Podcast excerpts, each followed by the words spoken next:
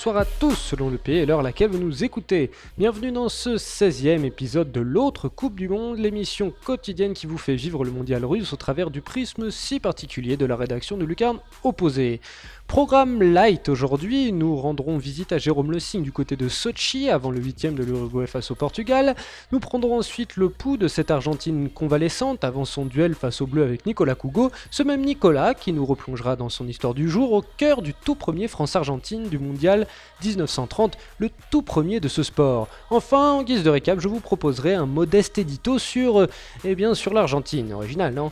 Bon allez, filons tout de suite au pied des monts du Caucase où Mister Le Signe cela coule douce en attendant que sa céleste défie les empourprés de Christian Ronald.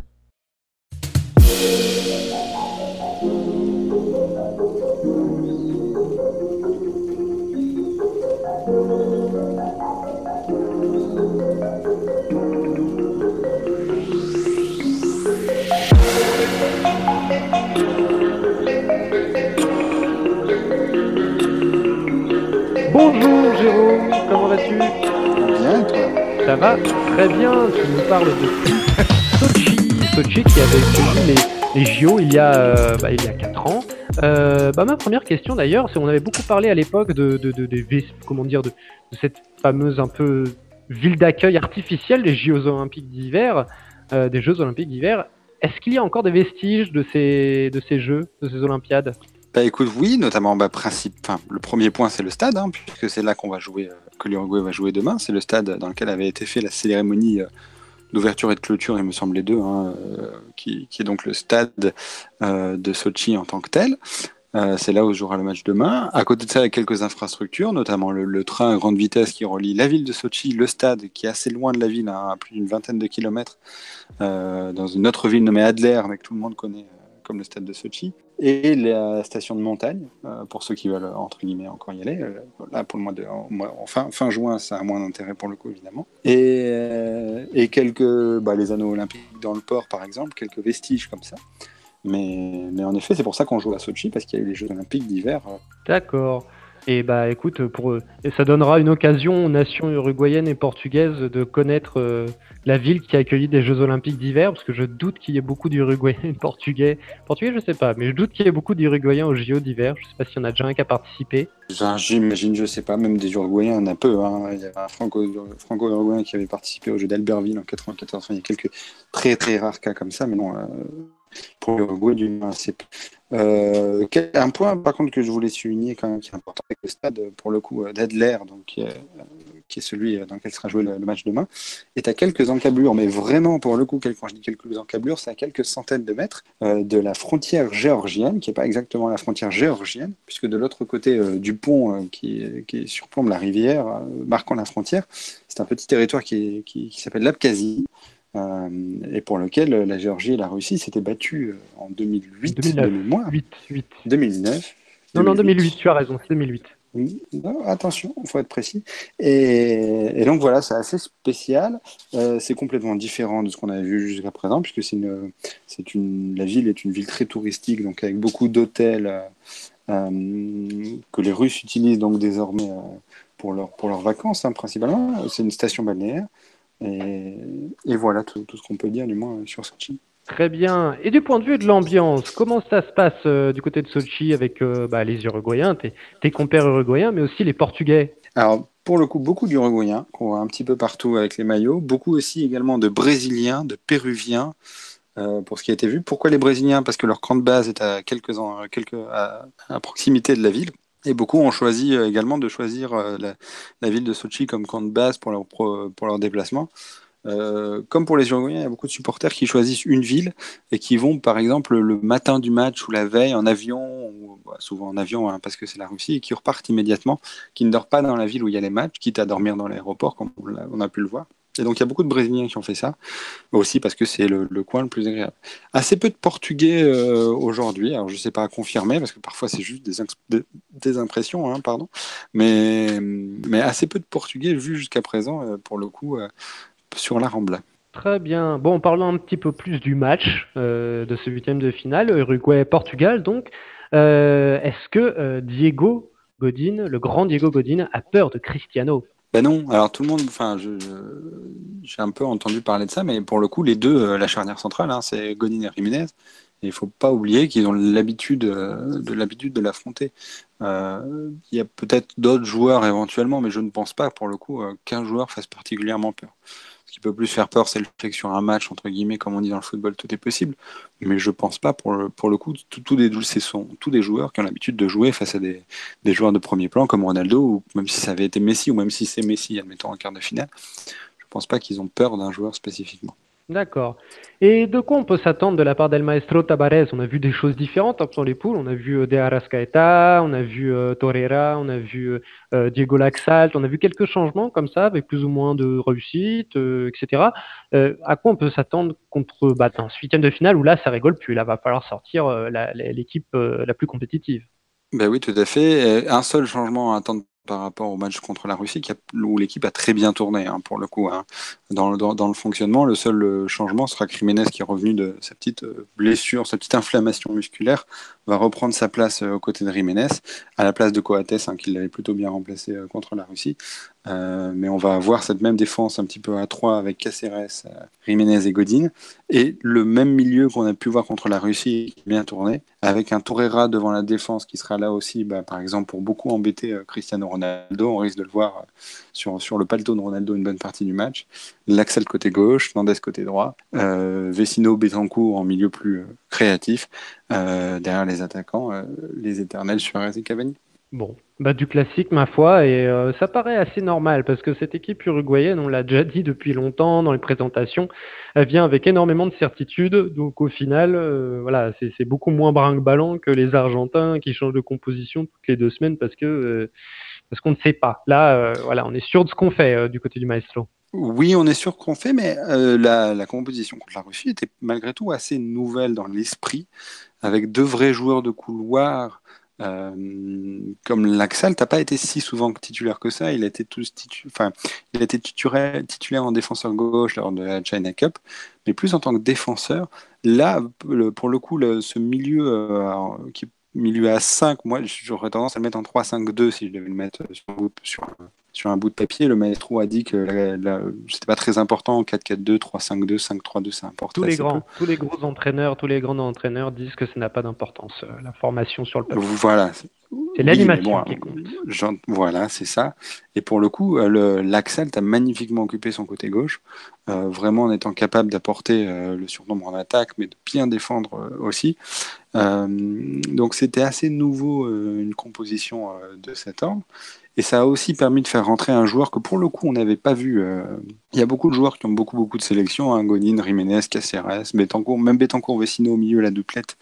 Ça fait quelques matchs qu'ils jouent ensemble. Torreira est un joueur qui avait jamais, euh, il me semble, connu de titularisation en équipe uruguayenne avant le match contre la Russie. Euh, il a fait de très bonnes saisons euh, en, Italie, une très bonne saison notamment là en Italie qui lui permet d'être transféré à Arsenal. Mais c'est un joueur qu'on avait assez peu vu parce que justement le maestro ne voulait plus trop de milieu récupérateur comme ça. Et là il est rentré, euh, a priori, suite au match de la Russie, il est rentré dans l'effectif. Donc il y a quand même une nouveauté parce que l'équipe a très bien fonctionné contre la Russie. Donc il y a quand même quelques petites évolutions à voir, bah, à voir contre une grosse équipe hein, parce que ce sera quand même un autre match. A priori, même si voilà que contre la Russie, où le niveau était pas. Bon, les, Russes ont eu de la chance, a priori, d'être tombés dans ce groupe-là. Le, niveau n'était pas très élevé malgré tout. Bon, très bien. Bah écoute, Jérôme, euh, on se retrouve demain euh, pour, un, pour débriefer le match et puis aussi pour un petit inside. Hein. On compte sur toi euh, pour nous enregistrer, comme d'habitude, les petits chants de supporters, les buts, l'ambiance, quoi. Évidemment, évidemment. Ciao, Jérôme.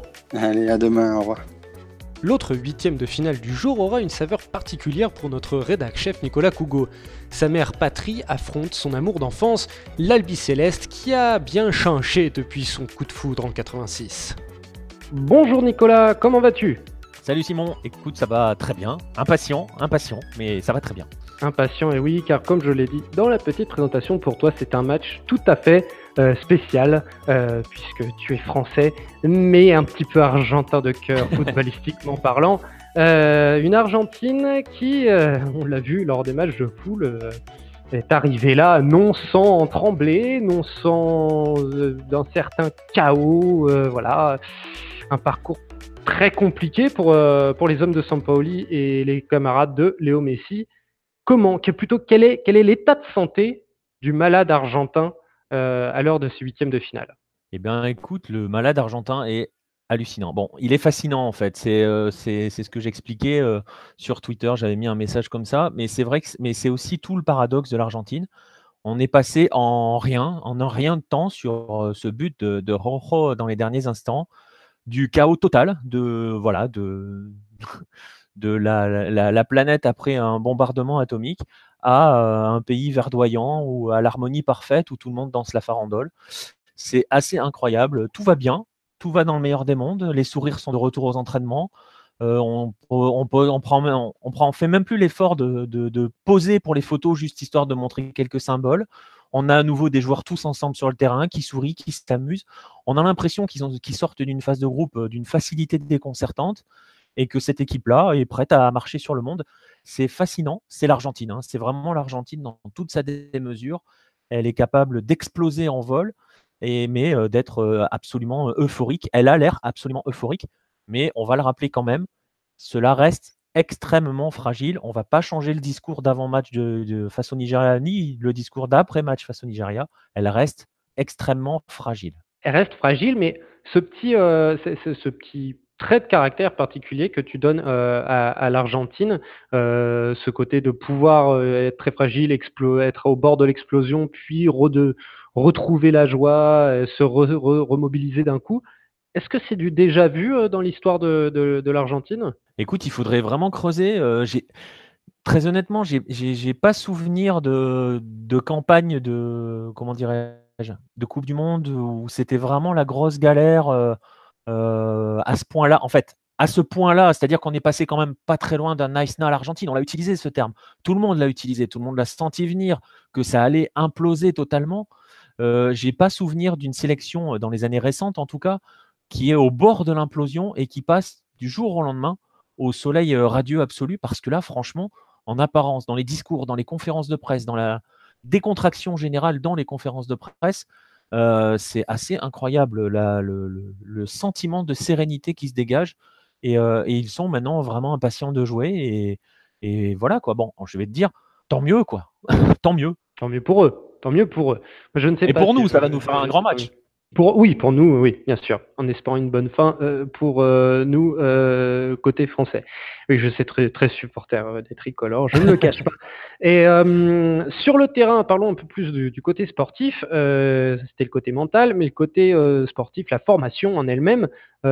Sampaoli, on ne sait plus vraiment si élection, mais c'est lui qui donnera, quoi qu'il en soit, la formation de départ. Qu'est-ce qu'elle peut être? Alors, on peut le dire à Didier Deschamps, il l'a donné. Donc comme ça, Didier connaît la, formation de l'Argentine euh, avant le match de demain, une heure, euh, plus d'une heure avant le match de demain. Il l'a donné à une exception près, mais dans l'ensemble, on a l'équipe. Il y a deux possibilités en fait. Soit, et ça serait aussi une première euh, sous Sampaoli, on va se retrouver avec exactement la même équipe de départ que celle face au Nigeria. Donc exactement le même 11.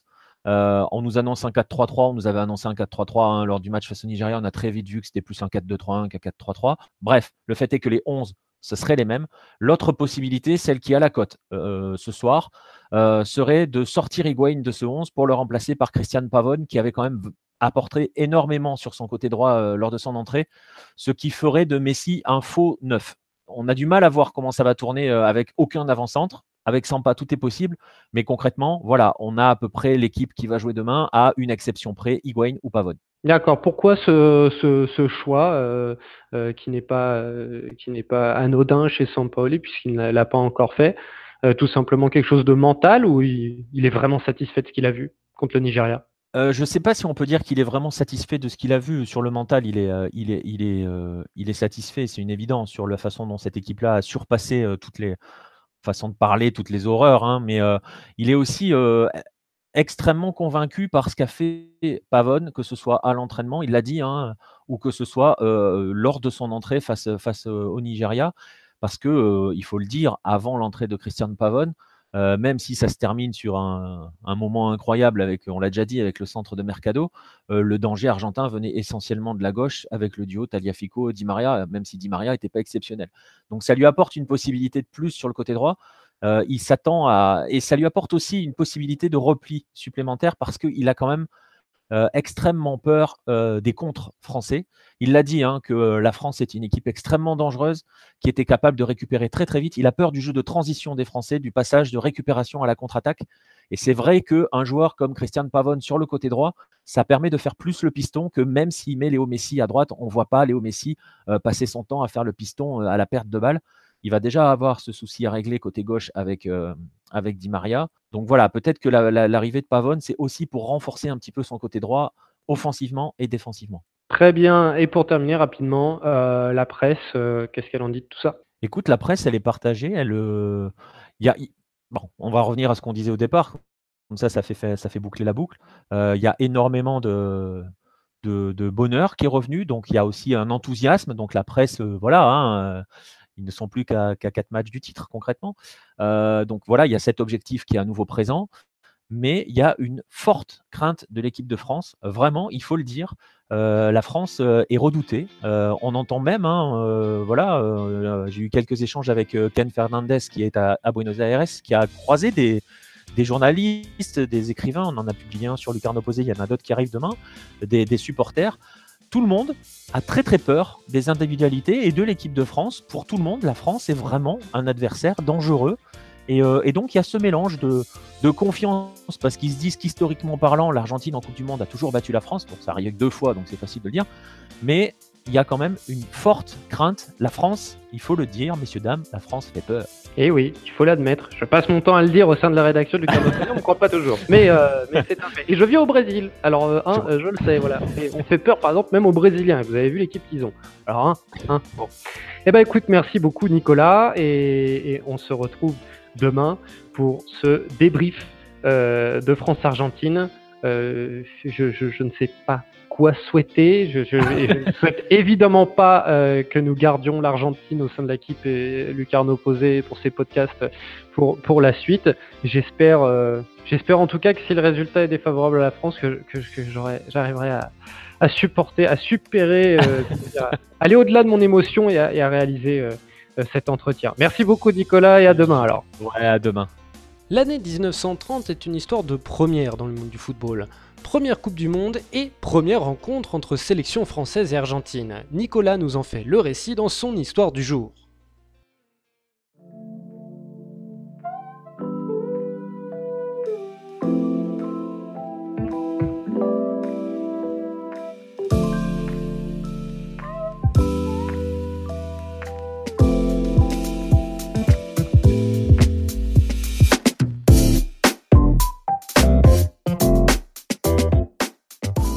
Notre premier grand frisson mondial cette année avec les Bleus.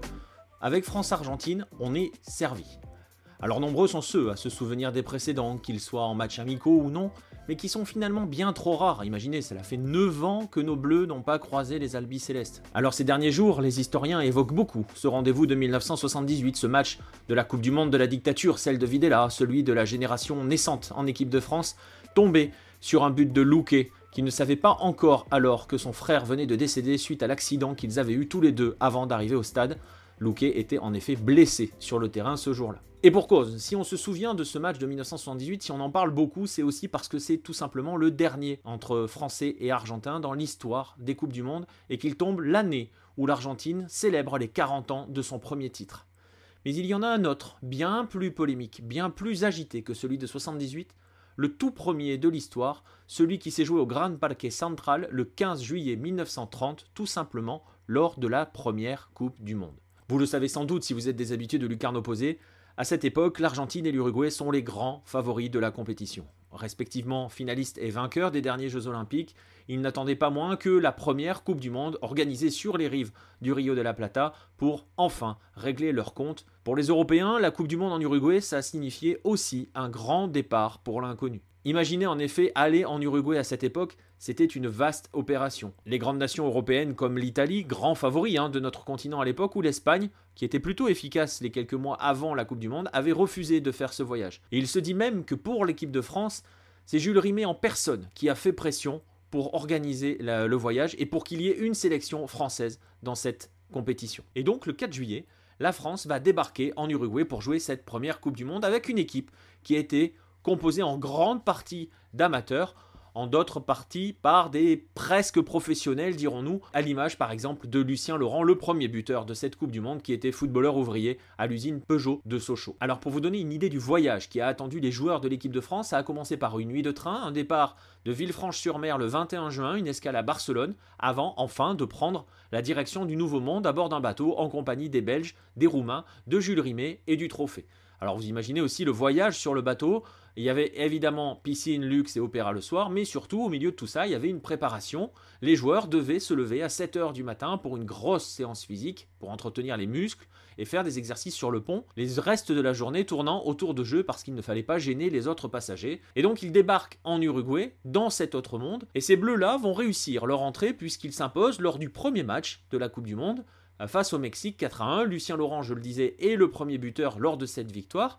Et ça permet, pourquoi pas aux Bleus, de réaliser un grand coup et voir envisager la qualification pour la demi-finale avec ce deuxième match face à l'Argentine de Stabile et Monti. L'Argentine, ennemi absolu de l'Uruguay, et vous vous imaginez ainsi que les 23 500 spectateurs qui sont présents au Grand Parquet Central ce, jour de France-Argentine sont majoritairement venus pour soutenir les Bleus. Il faut dire que les Bleus vont résister longtemps, très longtemps, et ils ont même les occasions de, prendre les devants. Et il faut un grand gardien de l'Albi Céleste, André Bossio, pour garder l'Argentine dans le match, avant, avant qu'un autre homme entre en piste, Luis Monti.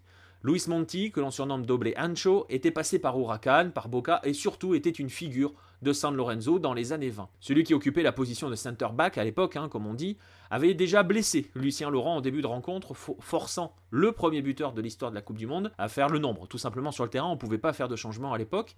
Et c'est aussi lui, Luis Monti, qui à la 81e minute va faire basculer le match sur une frappe de 25 mètres.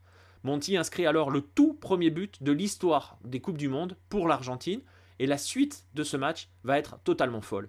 Trois minutes plus tard, Marcel Langillet file seul au but, et sa course est interrompue par un coup de sifflet, lequel, celui de l'arbitre de la rencontre, Gilberto de Almeida, qui siffle tout simplement la fin du match. Eh oui, vous avez bien entendu et vous avez surtout bien compté. 81e minute pour le but, 3 minutes plus tard, ça fait 84. Il restait 6 minutes à jouer. Scandale absolu. L'arbitre va accuser son chronomètre de ne pas avoir fonctionné comme il le fallait.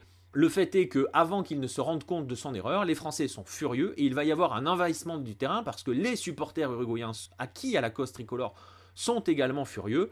Ça déborde un petit peu et après une longue interruption, sous la pression de la police, l'arbitre va finalement faire reprendre le match pour jouer les 6 minutes restantes. Alors vous imaginez, bien sûr, les Bleus ne reviendront pas. Quatre jours plus tard, il s'incline face au Chili. Lucien Laurent, blessé et forfait. Il quitte ainsi la Coupe du Monde. L'Argentine, elle, va filer vers la demi-finale, au cours de laquelle elle va atomiser les États-Unis, avant de s'incliner en finale face à qui, devinez vous le savez bien sûr, face à l'Uruguay, qui est son adversaire possible cette année en quart de finale, en cas de qualification, et si bien évidemment l'Uruguay se défait du Portugal de Cristiano Ronaldo. Et Luis Monti alors? Non content d'avoir inscrit le tout premier but de l'histoire de l'Argentine en Coupe du Monde, 4 ans plus tard, il sera champion du monde pour la première fois avec l'Italie. Une première également. L'Argentine. Tiens, voilà un bel exemple de mythe footballistique. Tiens d'ailleurs, qu'est-ce qui définit les sélections mythiques dans ce sport au juste? Il y a les trophées déjà, ça c'est une chose. L'Italie, l'Allemagne ou le Brésil n'ont pas eu que des champions de l'esthétisme, mais 13 titres à eux 3. Bon, ça impose un certain respect à quiconque s'intéresse un peu au ballon rond. Mais il y a également l'aura, celle des beaux vaincus notamment, parmi eux les Hollandais des 70s, la Hongrie du Major Galopin ou bien le Brésil de Santana. La beauté de la loose, elle est, elle est cruelle, mais elle marque. Alors l'Argentine dans tout ça, eh ben c'est assez facile, elle tient un peu de tout cela. L'Argentine, on l'a vu dans l'histoire du jour, elle est là depuis le début, finaliste déchue du mondial de 1930, à jamais la première, mais dans le mauvais sens. Les titres, l'Argentine en compte deux. Celui de 78 chez elle, contestable et contesté, on vous l'accorde, mais aussi et surtout celui de 86. Alors celui-là, euh, question romantisme, euh, je ne vous ferai pas l'affront de vous en faire la démonstration ici.